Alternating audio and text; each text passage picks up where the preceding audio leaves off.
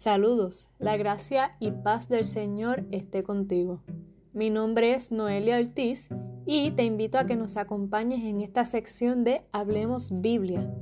Estaremos compartiendo lo que Dios nos ha estado enseñando a lo largo de este tiempo y también estaremos contestando preguntas que surgen en las reuniones o que oyentes han hecho a través de nuestras redes sociales. Así que, sin más preámbulos, comencemos.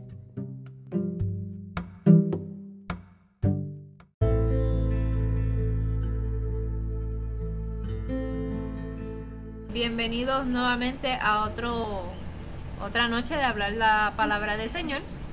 Y hoy el tema es bien interesante. Se llama Busco la aprobación de Dios. Busco la voluntad de Dios. Y de verdad que está bien interesante. Así que, Ire, cuéntanos más o menos el trasfondo para entonces entrar de lleno a entrar de lleno al tema pues fue que se me presentó este, hoy la situación eh, que una persona estaba tratando de, de, buscar la voluntad de Dios, pero cuando estábamos indagando en el asunto, me di cuenta que hay una gran diferencia entre buscar la aprobación de Dios para lo que yo quiero hacer, a realmente buscar la dirección de Dios para el plan que Dios tiene para mí. Porque a veces el plan que Dios tiene para mi vida no va alineado con lo que yo quería desde un principio. Por eso es que está el, versículo que se me encanta, el hombre piensa su camino, mas Jehová endereza sus pasos. Porque muchas veces nosotros tenemos los planes y nosotros tenemos unas ideas de lo que yo quiero este, para mi vida, pero cuando yo le digo al Señor, Señor, yo quiero hacer tu voluntad, yo quiero vivir para ti, yo quiero que seas tú quien me guíe, yo quiero que sean tus planes y no los míos, pues de lo que yo estaba pensando no es, no es que sea malo, porque no estoy diciendo que mis planes eran malos, pero tengo que verificar si de verdad mis planes estaban alineados al plan que Dios tenía para mi vida. Que no es lo mismo entonces yo pedirle al Señor aprobación para lo que yo quiero o dirección de Dios para saber cuál es su perfecta voluntad para mí, porque Él es soberano. Claro, también eso depende si yo estoy dispuesta a aceptar la voluntad del Señor para mi vida o si yo estoy empeñado en mi plan y quiero seguir con el plan que yo tracé para mí.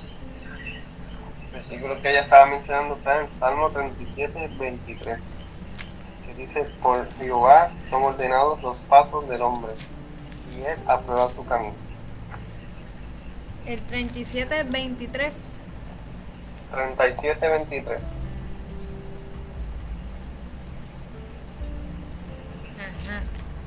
Entonces, de ahí...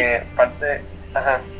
Ah, no, este, lo que quería decir era que de ahí se me ocurre una pregunta, pero sigue tú y después yo lanzo la pregunta.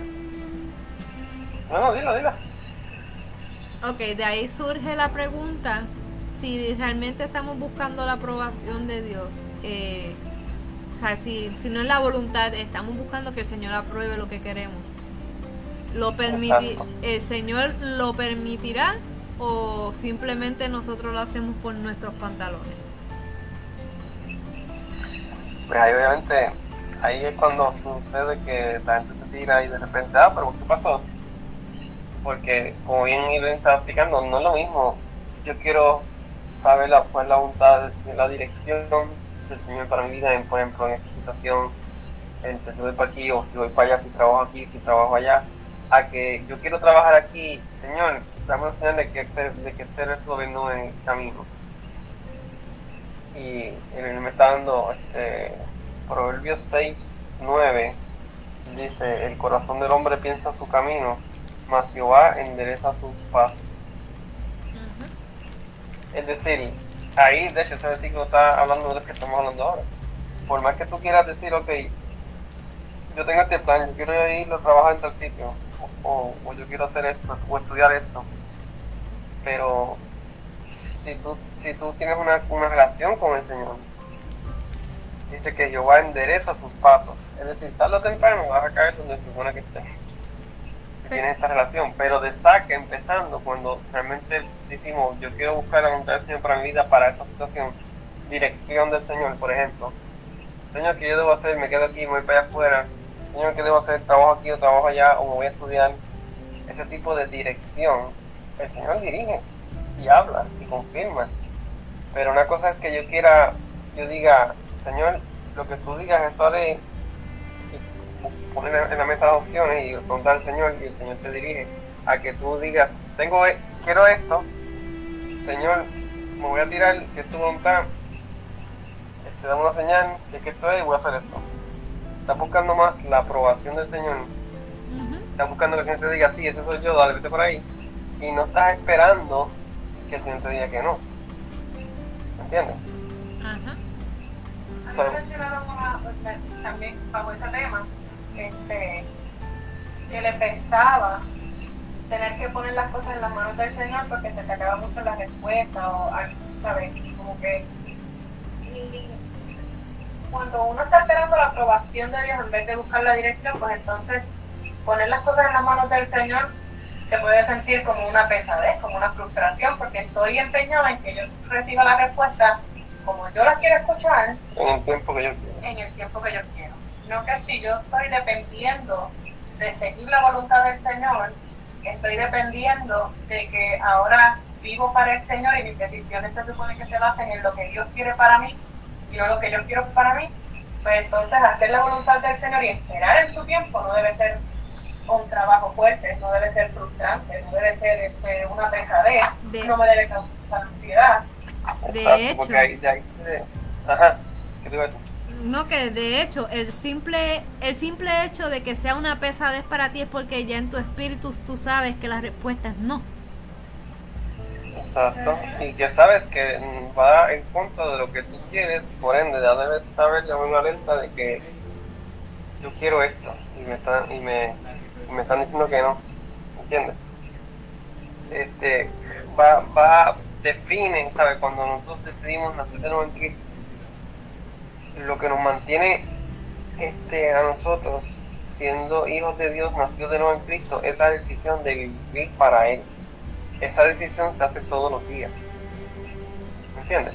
Esa decisión se toma al principio para yo nacer de nuevo en Cristo, pero esa decisión se continúa tomándose todos los días.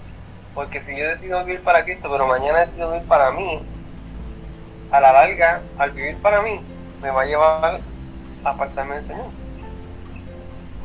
¿Me entiendes? Porque estoy diciendo entonces, que el Señor no me está supliendo todo lo que hay en mi corazón, que el Señor no es el que me llena todo, por ende yo no necesito yo satisfacer mis necesidades, mis placeres, buscar lo que yo quiero para mí, para mi beneficio, como si me faltara identidad, que es la persona que no tiene Cristo. Donde toda decisión está basada alrededor de mí, para mí, para mi beneficio, lo que me hace falta, para siempre me beneficia a mí, ¿me entiendes? Y, voy a trabajar de acuerdo a eso. No de que el Señor lo llena todo en mí, que la, es, la, la contraparte, es vivir para Cristo. Cuando yo vivo para el Señor y no para mí, yo las cosas por el Señor, por amor al Señor, porque ya el Señor me llenó con todo su amor y con todo lo que me da a mí en mi corazón y ya estoy completo en Él. O no necesito buscar más nada de nadie. Por ende, de ahí en adelante yo vivo para Él, para agradarle a Él. Porque Él llena todo de mí. La palabra dice dice, deleítate a en Jehová y él concederá las peticiones de tu corazón. en ese momento yo vivo para el Señor completamente. Por ende, de ahí en adelante todas las decisiones están basadas en lo que la dirección que Él me dé a mí. No cuando yo tengo una agenda propia mía y yo quiero simplemente que el Señor ponga el sello de aprobación o si no como quiera voy y me tiro, pues yo estoy viviendo completamente para mí. ¿Entiendes? Sí. Pasa que en segunda de Corintios capítulo 5, versículo 15 dice, y por todos murió para que los que vi, para los que viven ya no vivan para sí, sino para aquel que murió y resucitó por ellos. esa es la definición clara de vivir para Cristo. Y una vez decidimos vivir para Él, entonces se cumple lo que dice el versículo 17. De modo que si alguno está en Cristo, nueva criatura es. Las cosas viejas pasaron y aquí todas son estas nuevas. Eh, ese versículo en particular, este, hasta hace poco, yo pensaba, porque siempre había tenido la impresión de que cuando decía las cosas viejas pasaron y aquí todas son estas nuevas, estábamos hablando de las cosas malas que uno hace. de las cosas, de las cosas negativas. Pero en ese versículo no está diciendo las cosas negativas, está hablando simplemente de todo. O sea, las cosas viejas pasaron. O sea, en su, en su 100% pasó y ahora es una nueva criatura. O sea, las cosas buenas y las cosas malas. Ahora, aunque yo hacía cosas que no eran malas, pero ahora están atrás y ahora mis, mis decisiones, mira, tienen que ser guiadas por el Señor porque yo decidí que ahora todo es nuevo, ahora todas mis decisiones se supone que se basen en, Señor, ¿qué es lo que tú quieres que yo haga hoy? Señor, en el nombre de Jesús, vamos a hacer esto y aquello dirigida por tu Espíritu. Porque eso es lo que va a hacer la diferencia. Interesante. No sé si tirar esta, esta pregunta. Ahorita tú dijiste que eh, cuando buscamos más la aprobación de Dios, el Señor, este, pues quiero hacer esto, pongo esta señal y te tira desde de pecho. Y esto de buscar la señal, sea, de buscar una señal, no, ¿cómo te puedo decir? Y no, o sea, lo quiero poner de esta forma que no se malinterprete. De yo. A veces ponemos, Señor, dame esta señal. Diache, ¿cómo, lo, ¿cómo te lo puedo poner? Dame esta señal si es tu, si es tu voluntad. Eh, no sé, que no sé, que llueva mañana o que pase algo mañana o que no sé, le ponen le pone cierta señal al Señor cuando en la palabra nunca dice, y eh, que se está en Romanos 8, está en Romanos 8:14, la palabra no dice porque los que ponen señal para que el Señor les diga estos son los hijos de Dios, sino que los que son guiados por el Espíritu de Dios, estos son los hijos de Dios y a veces se y a veces da el caso y no quiero que me malinterpretan, por eso estoy como que tratando de pensar bien cómo hacer la pregunta, porque yo sé que ha pasado muchas veces que ponen señal y la señal se cumple y pues se tiran porque pues la señal se cumplió, eso quiere decir que es del Señor em, y no buscan realmente qué es lo que el Espíritu está diciendo y da la mala pata de que todo sale mal y pues eh, le preguntan, pues, ¿y cómo está? ¿No? Que el Señor me pasó por esta tribulación y se tergiversa todo. Es que yo entiendo que lo de pedir señales era del Antiguo Testamento. Se supone que ahora el Espíritu habla a tu corazón y que tenemos que aprender a escuchar esta, esta conexión. Por eso es que tenemos que mantener el Espíritu avivado, tenemos que mantener el Espíritu despierto para poder entender cuando Dios está hablando en nuestro corazón, porque las señales, eso era Antiguo Testamento. Y sí, hay veces que, tal vez Dios te va a mandar algo que te hace sentir, pero como quiera, Él te va a seguir hablando al corazón. Y entonces en su soberanía te van a ir acomodando cosas en tu camino para que tú, para dirigirte a la dirección correcta donde Él quiere que tú vayas. Pero en cuanto a las señales como tal, para muchas, Viejo Testamento, uno tiene que aprender a escuchar el espíritu del corazón a, tener esa comunicación. Porque una oración, como yo empezaba esta mañana, un muchacho predicando, decía, una oración no es un monólogo, es un diálogo. Y tenemos que aprender a recibir ese diálogo. Tenemos que aprender a recibir esa dirección de Dios personal. No, no creo que sea prudente depender de señales, señales y señales, porque tenemos que desarrollar esa comunicación efectiva con el Señor. Pero sin embargo, eso todavía se da hoy en día eh, eh, ferozmente en la iglesia de pedir señal para X o Y decisión, tomar X o Y decisión o para hacer X o Y cosas. Sí, porque todavía son temas que no se tocan mucho hoy en día. Porque eso si lo tocan, tendrían que tocar el tema de que somos guiados por el Espíritu Santo. Entonces ahí tendrían que empezar a definir cómo yo soy guiado por el Espíritu Santo. Y entonces ahí que entra el problema, porque hay muchas creencias de diferentes tipos. Y se entra, ¿sabes? Y mi directa, y entonces no, no se llega a un acuerdo, por ende, son temas que se quedan como que todo el mundo se supone que lo sepa y ya está.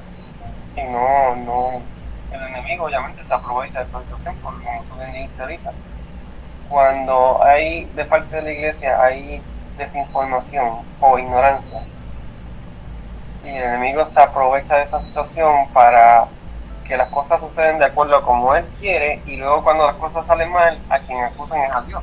Porque le saquen van pensando que esto es el Señor el que me está diciendo que haga esto. ¿me sigue? sí. Por ejemplo los versículos que puse en zona de adoración que hablan acerca de la enfermedad y todo esto el, título de ese libro se llama No culpes a Dios porque usualmente la gente tiene esta, este pensar de que las enfermedades vienen de parte del Señor. Esto lo puso el Señor por algún propósito, para que yo aprenda algo. Por ende, de ahí en adelante, todo lo que le pasa a la persona es porque el Señor lo quiso hacer y esa, y después si la persona termina muriendo, ah, pues eso fue el Señor y le echan literalmente la culpa al Señor de algo que él no tuvo que ver nada con él. Sí, como que fue la voluntad del Señor que esto pasara. Entonces, desde, el principio era artimaña del enemigo para hacer ver culpable al Señor. Es como cuando, si le damos para atrás el tiempo, cuando pasó el 9-11, ¿qué es lo que todo, la mayoría de todo el mundo afuera preguntaba? ¿Y dónde estaba? ¿Me entiendes? Cuando la palabra... ¿Sabes que esta mañana yo me estaba imaginando esta, este, cuando estaba hablando con esta persona? Este, una de las cosas que yo me imaginé, que como que me llegaba la mente, era, imagínate estar en la cocina, ¿verdad? Y tú le das todos los instrumentos de la cocina a Andrés, vaciaste la cocina, le dices todo, él se fue, lo guardó todo, y después le dice, y después Andrés te dice a ti, cocíname algo. Pero ya tú le diste todo lo necesario, ya tú le diste absolutamente todos los enseres de la cocina, ya tú le diste todos los materiales, ya tú le diste todos los ingredientes, pues eso te toca a ti. No es que yo no lo sé, no es que nadie no lo sepa hacer es que te toca a ti porque yo te di todo. Es lo mismo que estaba haciendo, que estaba haciendo el Señor con estas promesas. Él nos dio a nosotros los instrumentos, Él nos dio las promesas, Él nos dio la autoridad, Él nos dio un montón de regalos para entonces después nosotros culparlo porque Él no hizo nada. Ya no, ¿qué? Ya, ya, te lo di. Así yo lo veía esta mañana, como que, pero en estas palabras, ya yo te lo di, ya yo te di los instrumentos, ya yo te di la, la, la las herramientas Pero también me gusta el Salmo 37, versículo 3 al 6. Dice, confía en Jehová y haz el bien, y habitarás en la tierra y te apacentarás de la verdad. Deleítate así mismo en Jehová, y Él te concederá las peticiones de tu corazón. Encomienda a Jehová tu camino, y confía en Él y Él hará. Recibirá tu justicia como la luz y tu derecho como el mediodía. Porque si si yo confío y yo estoy dependiendo totalmente de que Él tiene el control, los tiempos de Dios son perfectos, el plan de Dios está trazado para mí, Él tiene la soberanía y,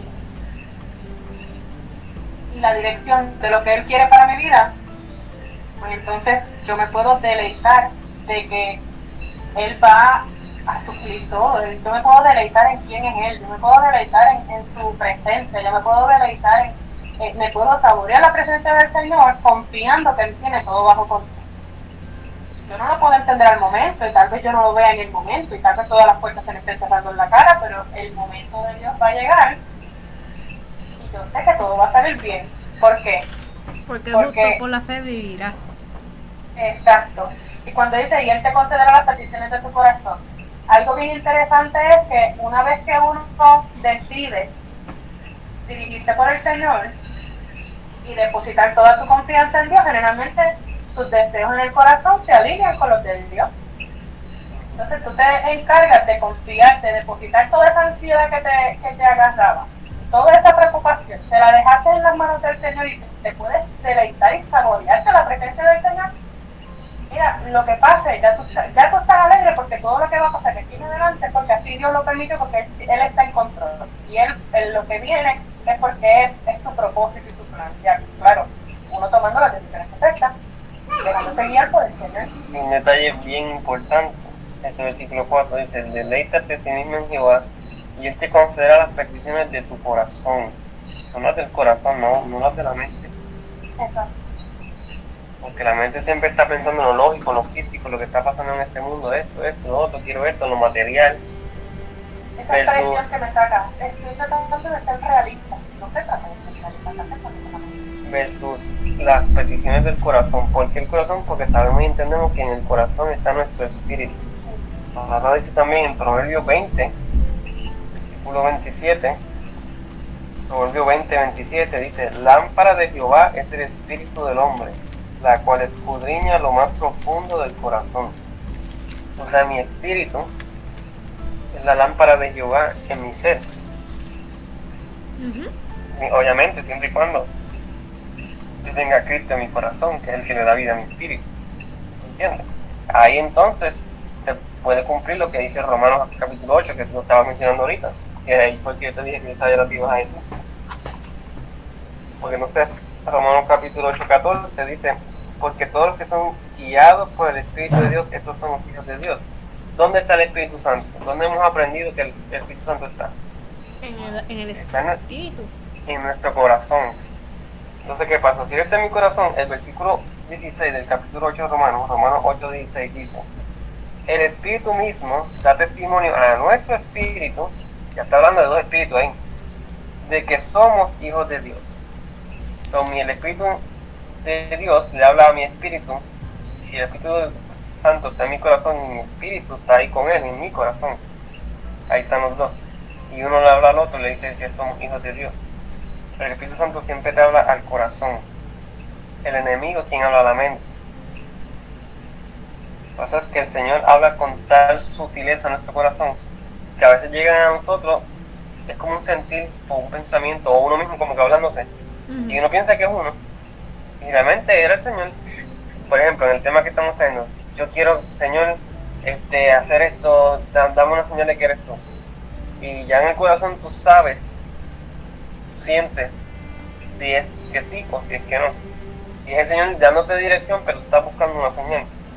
Que es lo que a veces pasa mucho. Los cristianos tendemos a buscar una señal sobrenatural, que se abra el malento, que caiga ya un rayo, que se abra el cielo y es un ángel con una trompeta y me hable, versus a la sutileza con que el Espíritu Santo nos habla a diario. Porque es en el corazón que nos habla.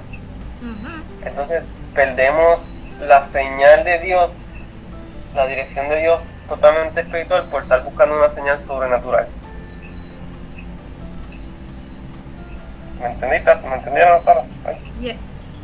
Buscamos el espectáculo y perdemos lo sobrenatural. Porque sabemos y entendemos que el Señor hace como Él quiere, hace maravillas y la palabra está llena de sus maravillas, eso es así. Pero la relación del Señor es personal con cada uno de nosotros.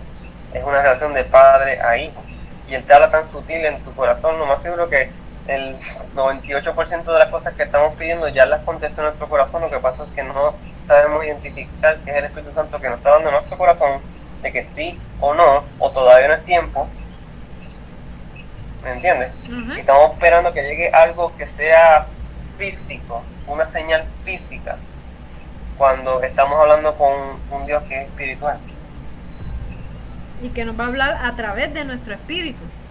Entonces, si estamos hablando con el Señor, tiene, que haber fe, porque sin fe es imposible hablar al Señor y no, no nos podemos acercar a Él sin fe, dice la palabra, con un momentito de Hebreos.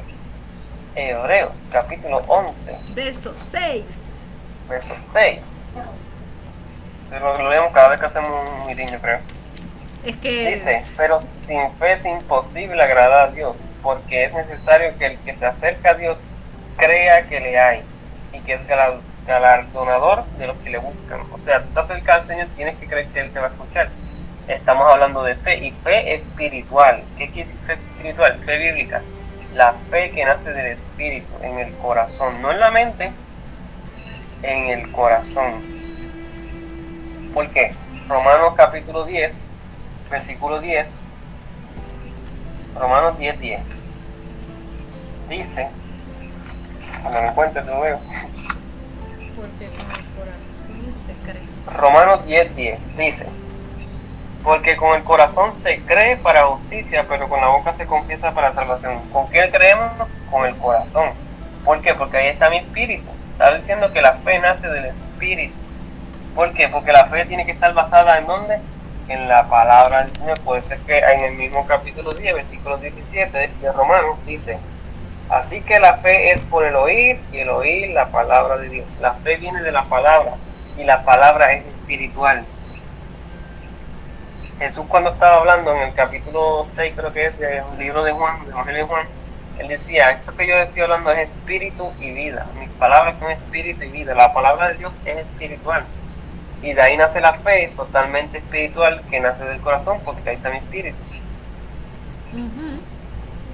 so, ahí en el corazón que es totalmente espiritual, la fe espiritual, es que el Espíritu Santo también nos habla en el espíritu. Y llega tan sutil a mí que yo pienso que soy yo y mis pensamientos. Lo que siempre a muchas personas les pasa ah, yo iba a hacer esto, pero yo sentí una vocita que me decía que no lo hiciera, lo hice como quiera y, mira cómo, mira lo que pasó. Si hubiese hecho caso a la vocecita, no hubiese pasado esto. A, la, a lo que le decimos conciencia. También la conciencia ya es cuando como que si hago esto va a pasar esto o, o, ya lo hiciste y ya la conciencia dice no, tienes que hacer esto, tienes que perdonarla, tienes que ir a hablar con esta persona sigue calculando la mente hasta que no te deja quieto. Eso también se llama el espíritu que está en tu corazón hablando y la gente lo toma tan natural que es un pensamiento, una vocecita, algo sin darse cuenta que es el espíritu hablándote, dirigiéndote. Todos los días, todos los días. Pero queremos, eh, eh, ¿sabes? Esto lo hablamos un poco la, en la, la charla pasada.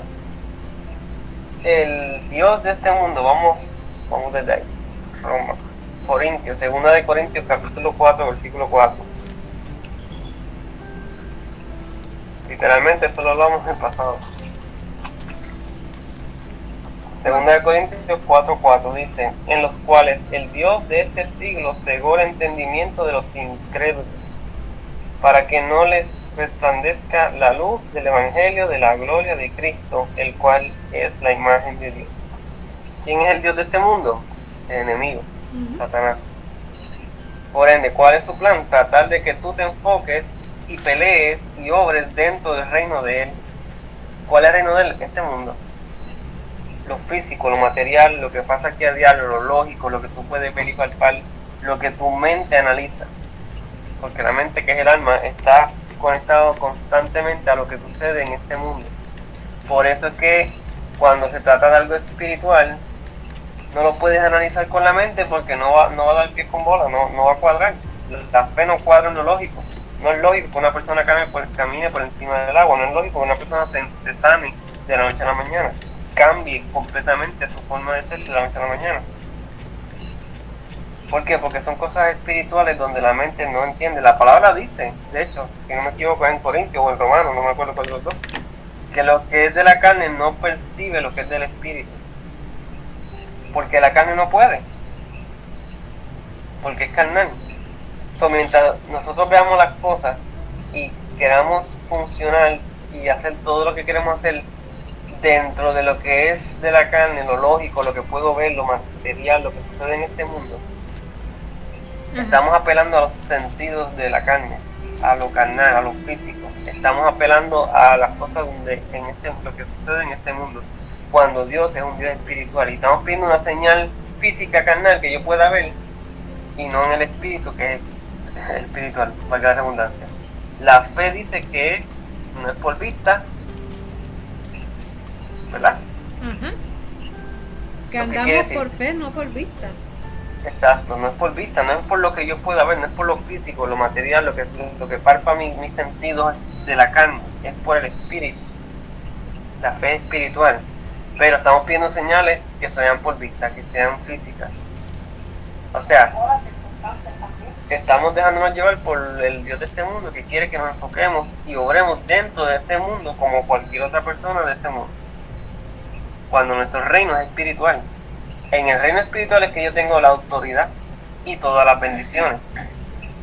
Por ende, cuando yo actúo desde el reino de Dios, sabiendo que yo soy un hijo de Dios, desde mi espíritu, que es obviamente espiritual, por ende el espíritu. Las promesas de Dios se cumplen en mi vida y yo tengo toda bendición espiritual, como dice Efesios 1.3. Vamos a leerlo por si acaso. ¿Alguien tiene duda de todo esto? Efesios 1.3. Efesios 1.3 dice, bendito sea el Dios y Padre de nuestro Señor Jesucristo, que nos bendijo con toda bendición espiritual en los lugares celestiales en Cristo. En Cristo, esto es para los que están en Cristo Jesús, los que nacieron de nuevo, los que tienen el Espíritu vivo, tienen toda bendición espiritual, son en el Espíritu, ya yo tengo toda bendición espiritual y tengo la autoridad de Cristo. La que en el mismo en ese mismo capítulo al final si lees del 20 hasta que acabe te vas a dar cuenta que esta autoridad se le dio a la iglesia uh somos nosotros también. Cuando yo opero bajo el, ámbito espiritual yo soy el que tengo la autoridad y tengo todas las bendiciones de parte del Señor. Plus tengo el Espíritu Santo en mí. Cuando yo opero desde la carne, desde mi mente, desde mi pensamiento, mi lógica, mi inteligencia, lo que puedo ver y palpar, estoy operando como cualquier otra persona que no tiene Cristo. Y estoy operando bajo las reglas de este mundo. Si Pedro fuera a operar bajo esas reglas, Pedro no hubiese caminado por encima del agua. Porque en las reglas de este mundo decía que te tenías que hundir. ¿Entiendes? Cuando entonces operamos en las reglas del Espíritu, Jesucristo le habló y él se dejó llevar por la voz de Jesús. Y él obedeció y empezó a caminar. En cuanto empezó a ver lo físico, ¿se hundió? Empezó, empezó a hundirse. ¿Me entiendes? Lo mismo que decíamos la otra vez, a lo que tú le des espacio es lo que se manifiesta. Si te enfocas en lo material, en lo físico de este mundo, eso es lo que te va a, lo que va a empezar a manifestar. Si te enfocas en lo espiritual, eso es lo que te va a manifestar. Este, que eso me acuerdo una vez, antes de tener el trabajo que tengo ahora, este, que me llegó un bill, yo no me acuerdo de qué era, y mi mamá se puso nerviosa. Y yo, nada, yo, yo lo puse en las manos del Señor. No es mi problema en estos momentos, es el problema del papá Dios. Él tiene la solución y cuando Él diga qué va a pasar, pues algo va a pasar. Poco después me llamaron para entrevista de trabajo. Porque yo estaba yo cuando yo entendí que tengo que realmente confiar en el Señor, pues no puedo ver las cosas que están al frente mío ni, alrededor, ni las cosas de este mundo que me van a causar ansiedad. Él conoce mi situación, Él conoce mi condición, Él conoce mi necesidad. Pues si confío en Dios, confío en Dios. Es más allá de lo que puedan ver mis ojos. Es lo que siente el Espíritu. En el Espíritu yo tengo la seguridad, porque lo dice en la palabra, que Él tiene cuidado de mí. Pues mi confianza tiene que estar puesta en esa promesa. No solamente porque ya él lo ha hecho antes, sino porque su palabra es real, lo dice ahí. Exactamente, entonces si vemos lo, lo que tenemos de frente, la situación que tenemos de frente, vamos a entrar en tristeza, depresión, este, a, derrumbarnos, por ejemplo. Marta y María, Jesucristo, Lázaro se está enfermando, Ajá, Jesucristo llegó muerto, o cuando llegó ya Lázaro estaba muerto. Ellas estaban pendientes a lo físico, lo material, en el momento, te llamamos, pero él murió, ya no se puede hacer nada y estaban totalmente derrumbadas, no tenían la esperanza de verlo vivo en la tierra de nuevo. El Señor le dice, este, pero mujer, no te he dicho que si crees verás la gloria de Dios. Y ella, y se quedó como que, sí, sí, cuando, cuando, cuando vengamos de nuevo en el reino, sabe que sí, cuando sabe, otras palabras, cuando, cuando lleguemos al cielo vamos a ver de nuevo con vida. Y el Señor está hablando de nuevo en el momento, porque Él es la vida. So, ellos no estaban viendo lo espiritual, sino lo físico siempre que vemos nuestra situación desde el punto de vista de lo material, lo físico, lo que puedo palpar, lo carnal, o sea, fuera, la, fuera de la ecuación del espíritu, siempre vamos a entrar en crisis. Y ahí viene entonces la diferencia de buscar la aprobación o la dirección. Porque es promesa del Señor, escucha bien. Vamos a ver cómo lo pongo. El Señor dijo esta oración donde la mitad era era, si se puede decir, dirigido a los físicos y la mitad espiritual. Pero voy a explicar. Eso dijo, en el mundo tendréis aflicción. Esa es la parte física, material, lo que vemos, lo lógico. Pero confiad, yo he vencido al mundo. Y la gente piensa que, como pensaban los judíos, cuando Jesucristo se fue, los judíos le preguntaron, Señor, ¿establecerá el reino de, Israel? Porque ellos estaban pensando en lo físico, de que el Señor iba a bajar como un montón de ángeles a ocupar la cabeza a los romanos para físicamente tomar el control, cuando el Señor establece un reino espiritual. Pues en esta oración, la gente está esperando de que, ah, pues me convertí y empecé a orar al Señor, pues mañana va a llegar alguien ahí con 50 mil dólares, me lo pagan a mí, va a saldar todas mis deudas. Alguna solución al momento totalmente físico, aunque las soluciones del Señor se reflejan en el mundo físico, pero empiezan y comienzan en el mundo espiritual. En el mundo tendréis aflicción, pero confiar, yo he vencido el mundo. Vamos a tener en, en, nuestra, en el físico, vamos a tener aflicción cuando se dice aflicción, estamos hablando de pruebas, tribulaciones, situaciones. No estamos diciendo que vamos a estar enfermos y decaídos todo el tiempo. Como a veces los cristianos malinterpretan esta palabra. Ah, pues el, escritor dice que vamos a tener aflicción, vamos a estar enfermos, vamos a estar todos Eso no es lo que está diciendo la palabra. La palabra está diciendo que vamos a tener pruebas y situaciones. Pablo lo llevaron preso un montón de veces, los discípulos los azotaron. ¿Entiendes? Pero confiar, yo he vencido al mundo cuando nosotros ponemos nuestra confianza en Cristo Jesús, la situación llega por, por lo físico, lo, la, los carnales, este, los biles están llegando de la finanza, hay que buscar conseguir dinero, como Daniel puso el ejemplo ahora, pero en lo espiritual, yo pongo mi fe en el espíritu, porque ya en el espíritu el Señor me dijo a mí que ya yo soy bendecido con toda bendición espiritual y Él es quien suple mis necesidades. Mira, vamos un momentito a Filipenses, Filipenses 4 versículo 19. Filipenses 4, 19. ¿Qué dice? Mi Dios pues suplirá todo lo que os falte conforme a sus riquezas en gloria en Cristo Jesús. Y vuelve de nuevo y termina la oración diciendo en Cristo Jesús. Esto es para los que están en Cristo Jesús. Que hay una gloria que tiene una riqueza que van a suplir todas nuestras necesidades. Cuando tú buscas la raíz de esa palabra. ¿eh? Y que eso es aquí en la tierra, no como mucha gente piensa cuando allá se pasa. Exactamente, eso es aquí y ahora. Y cuando tú buscas la raíz de esa gloria que están hablando, esa gloria es el Espíritu Santo. So, en el Espíritu, el Señor es el que nos sustenta, el que hace los milagros, el que, el que sufre nuestras necesidades. Así que allá es que yo busco los recursos para yo resolver aquí. Y tú dices, ah, pero entonces por ahí para que aparezca un millón de dólares ahí, pues, hello. La gente a veces se va a los extremos tan ridículamente. Yo me acuerdo una vez que estaba trabajando en Walmart y se me quedó la cartera. No tenía forma de comprarme este comida. Y cuando llegué a Walmart fue que me di cuenta que estaba allá afuera. Y yo le dije, bueno señor, tú conoces mi necesidad. Yo estaba de de gerente de servicio al cliente. O yo estaba siempre corriendo, siempre activa, la tienda era súper grande, estaba caminando de un lado para otro, o sea, no era como que me podía quedar quieta en un sitio. Iba a quemar energía. Entonces, pues, yo le dije al Señor cuando iba a empezar mi turno, bueno, Señor, tú conoces mi necesidad, sabes que no tengo para comprar este comida, pero yo sé que tú me puedes proveer o me puedes dar las fuerzas para aguantar el turno completo. Así que lo pongo en tus manos. Voy a confiar en que tú vas a suplir mi necesidad. Y lo dejé así, seguí trabajando, me enfoqué en el trabajo. Como 5 o 10 minutos antes de que me tocara el almuerzo, este, mi supervisor llama a todos los, los gerentes de servicio al cliente y nos da una gift card para McDonald's porque habíamos hecho un buen trabajo, los números estaban altos y pues aquí tienen para que se compren un este, alguito es literal, cuando ponemos nuestra confianza en el Señor, Él ya dijo que nos iba a suplir.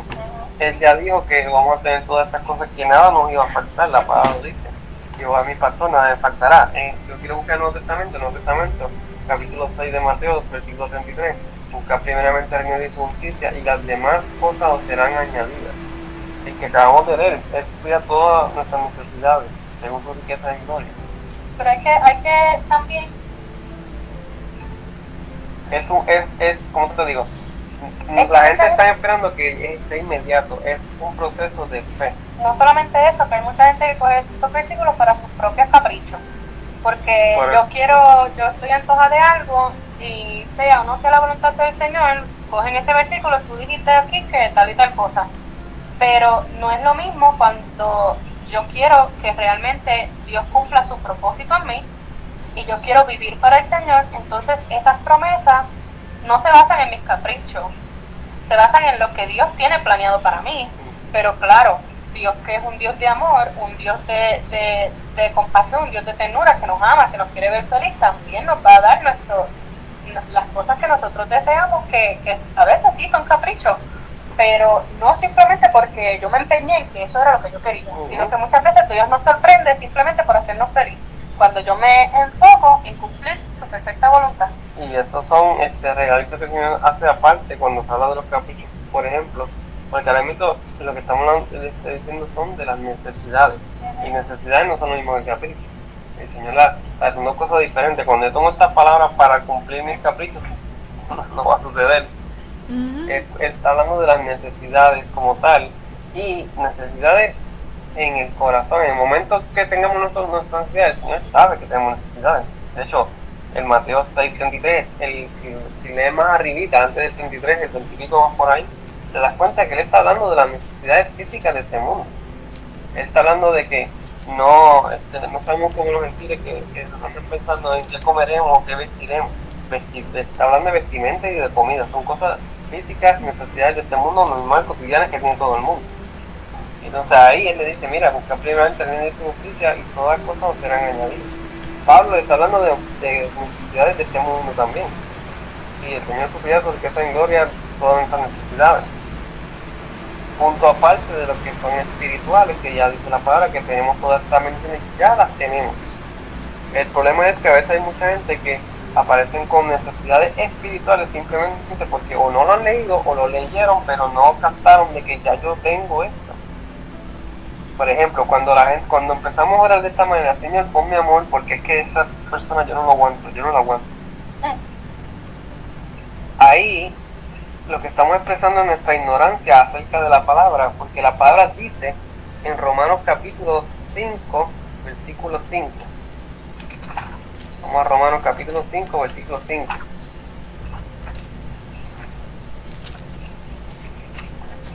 Romanos, se me escapó Romanos, se fue corriendo.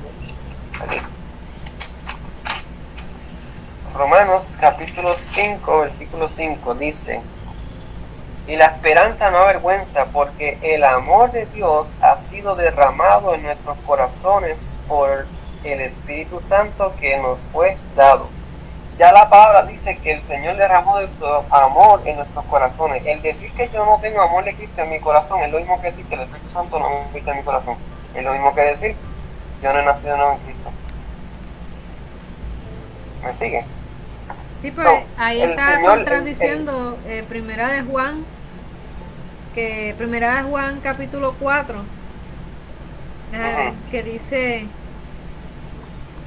chiquititi que está hablando sobre el amor y dice el que no ama, el verso 8, el que no ama no ha conocido a Dios porque No Dios es Dios amor. Porque Dios es amor. Exactamente. Eh, no, Entonces, no puedes hacer, o sea, no puedes decir que no tienes amor y decir que eres nacido de Dios porque Dios es amor, punto, ¿no? O sea, son dos cosas, no, no existen la una con la otra.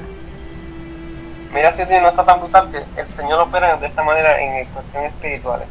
En cuanto a lo que es espiritual, ya el Señor te lo dio todo de antemano. ¡Pum!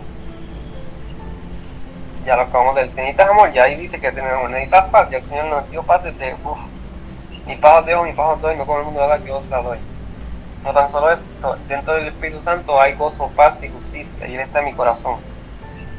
Bendiciones espirituales, dice Efesios que ya nos bendijo con todas bendiciones espirituales.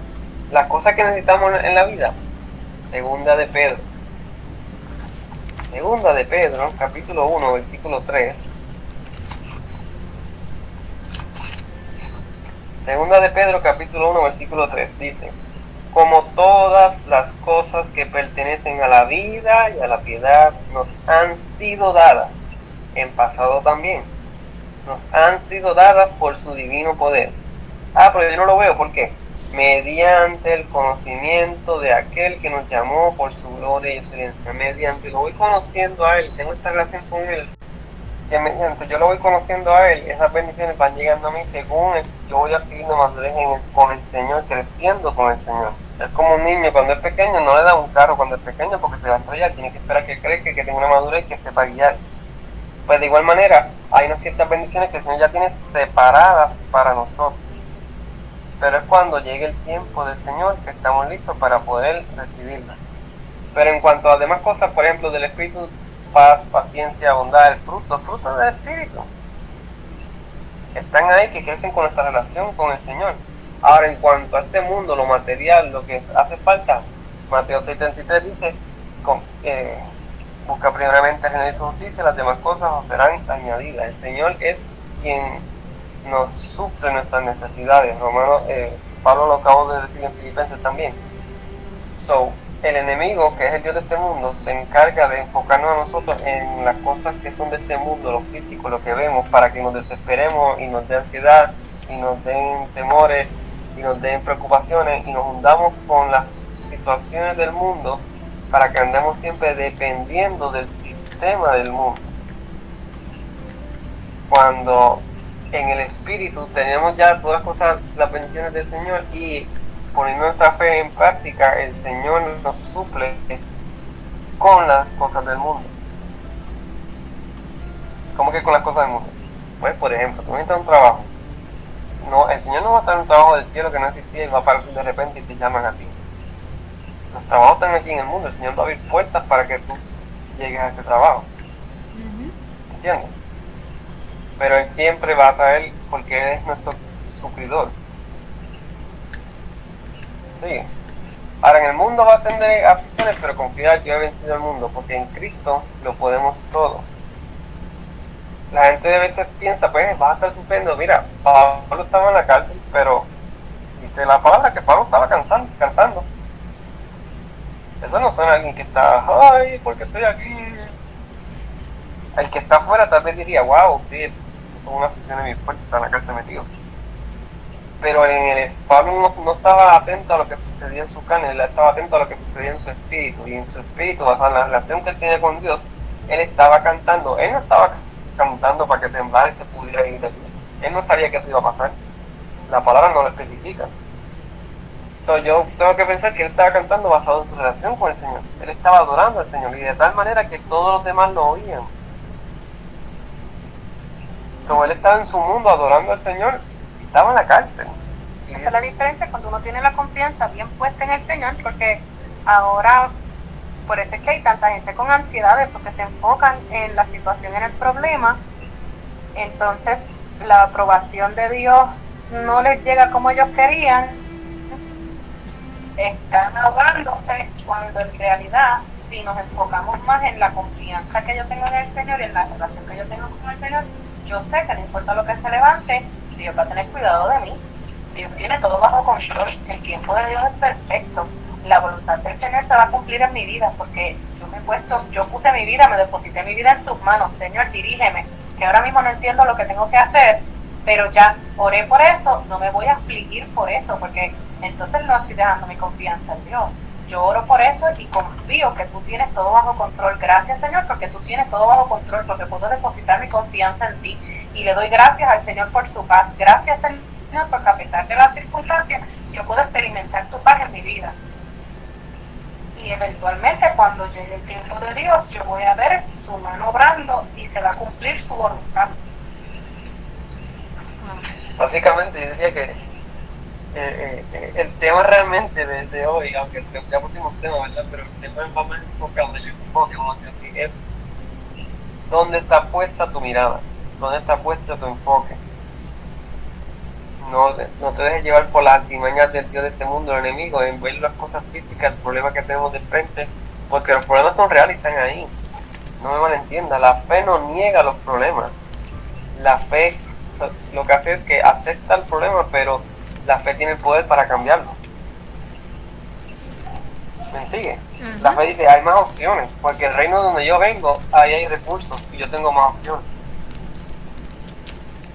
¿Sabes? No es que vamos a andar como unos locos por ahí. Yo no tengo problema, yo no tengo problema. Ay, te vas a quitar el café y sigues pensando de esa manera. ¿Me entiendes? Ajá. La fe ve la realidad y la transforma a través del poder del Espíritu Santo. So, eh, la pregunta clave ahora sería, ¿dónde está puesto nuestro enfoque? Si en lo que Dios dijo, en lo que la palabra dice de que yo tengo, o lo que el mundo dice que yo no tengo. Dice la palabra del Señor en Lucas, Lucas 11, el verso 34, la lámpara del cuerpo es el ojo. Cuando tu ojo es bueno, también todo tu cuerpo está lleno de luz. Pero cuando tu ojo es ¿Sabes que estaba maligno, está en Lucas 11. Cuando tu ojo es maligno, también tu cuerpo está en tinieblas.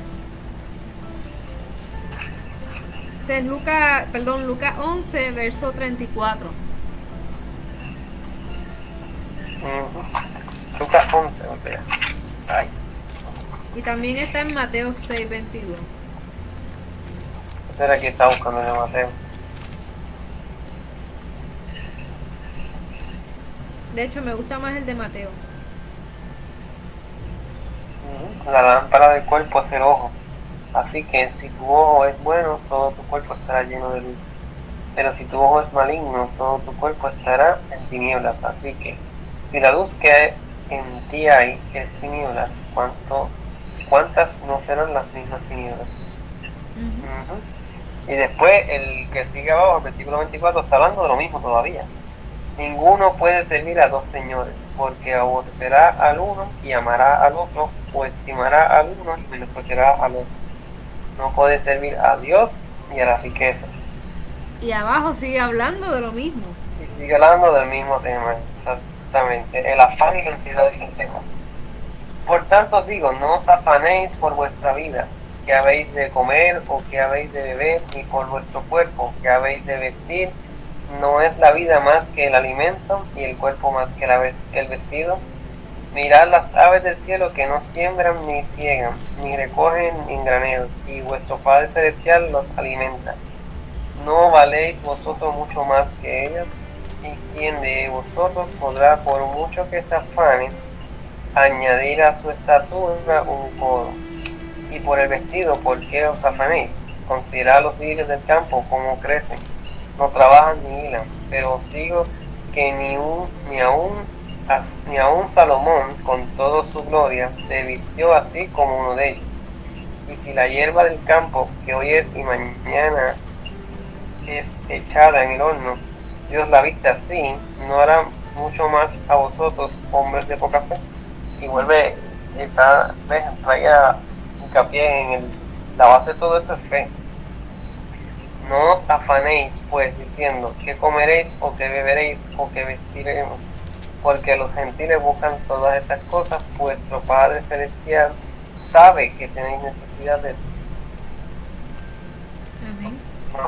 claramente de Dios su justicia, y todas estas cosas os serán añadidas. Así que no os afanéis por el día de mañana, porque el día de mañana traerá su afán, basta cada día su propio mal. Y te das cuenta, la, la gente lee esto y dice, "Ah, pues, si ellos no trabajan ni hacen nada, pues yo tampoco voy a trabajar ni se me va a sufrir todo en mi casa sin yo hacer nada. Eso no es lo que está diciendo. El tema que él está trayendo y está tocando es que no te afanes, no te preocupes, no, no traigas ansiedad por lo que veas que, que hace falta o lo que necesitas. Porque él dice, mira, aún las aves del campo que no trabajan y el Padre las alimenta, ¿sí? El Padre las alimenta, pero las aves se quedan esperando en el mundo. Las aves salen a buscar. Cuando dice que el Padre alimentan es que salen a buscar y encuentran alimento Ajá. pero tienen que salir a buscar. Tiene que haber una acción de parte de, algo que hablamos el, el- la cosa pasada en iglesia, en la bíblica, es que la palabra, la mayor parte de la palabra, habla de que nosotros, tiene que haber una acción de parte de nosotros. La palabra, en la mayor parte de las cosas que habla la palabra, nosotros siempre tenemos que hacer algo. No, no todo es ¿sabes? Hay, hay partes donde sí, nos toca a nosotros esperar. Y aún así nos toca hacer algo porque esperar es una acción.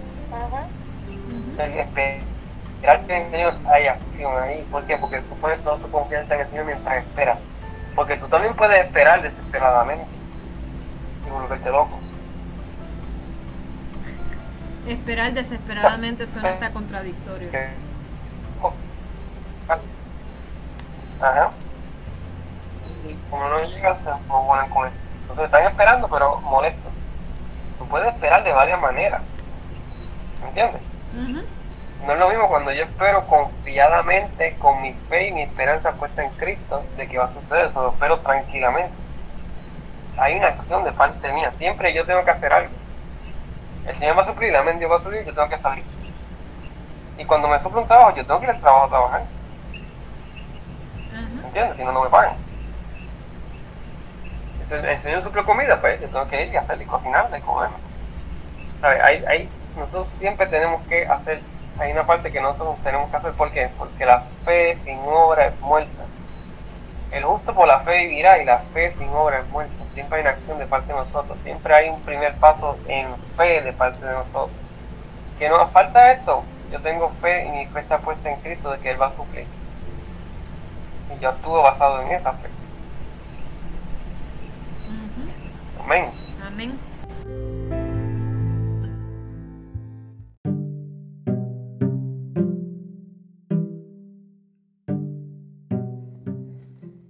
Gracias por sintonizarnos. Si tienes dudas, preguntas o alguna crisis existencial sobre la palabra de Dios, conéctate con nosotros a través de Facebook, Instagram o hablemosbiblia.com.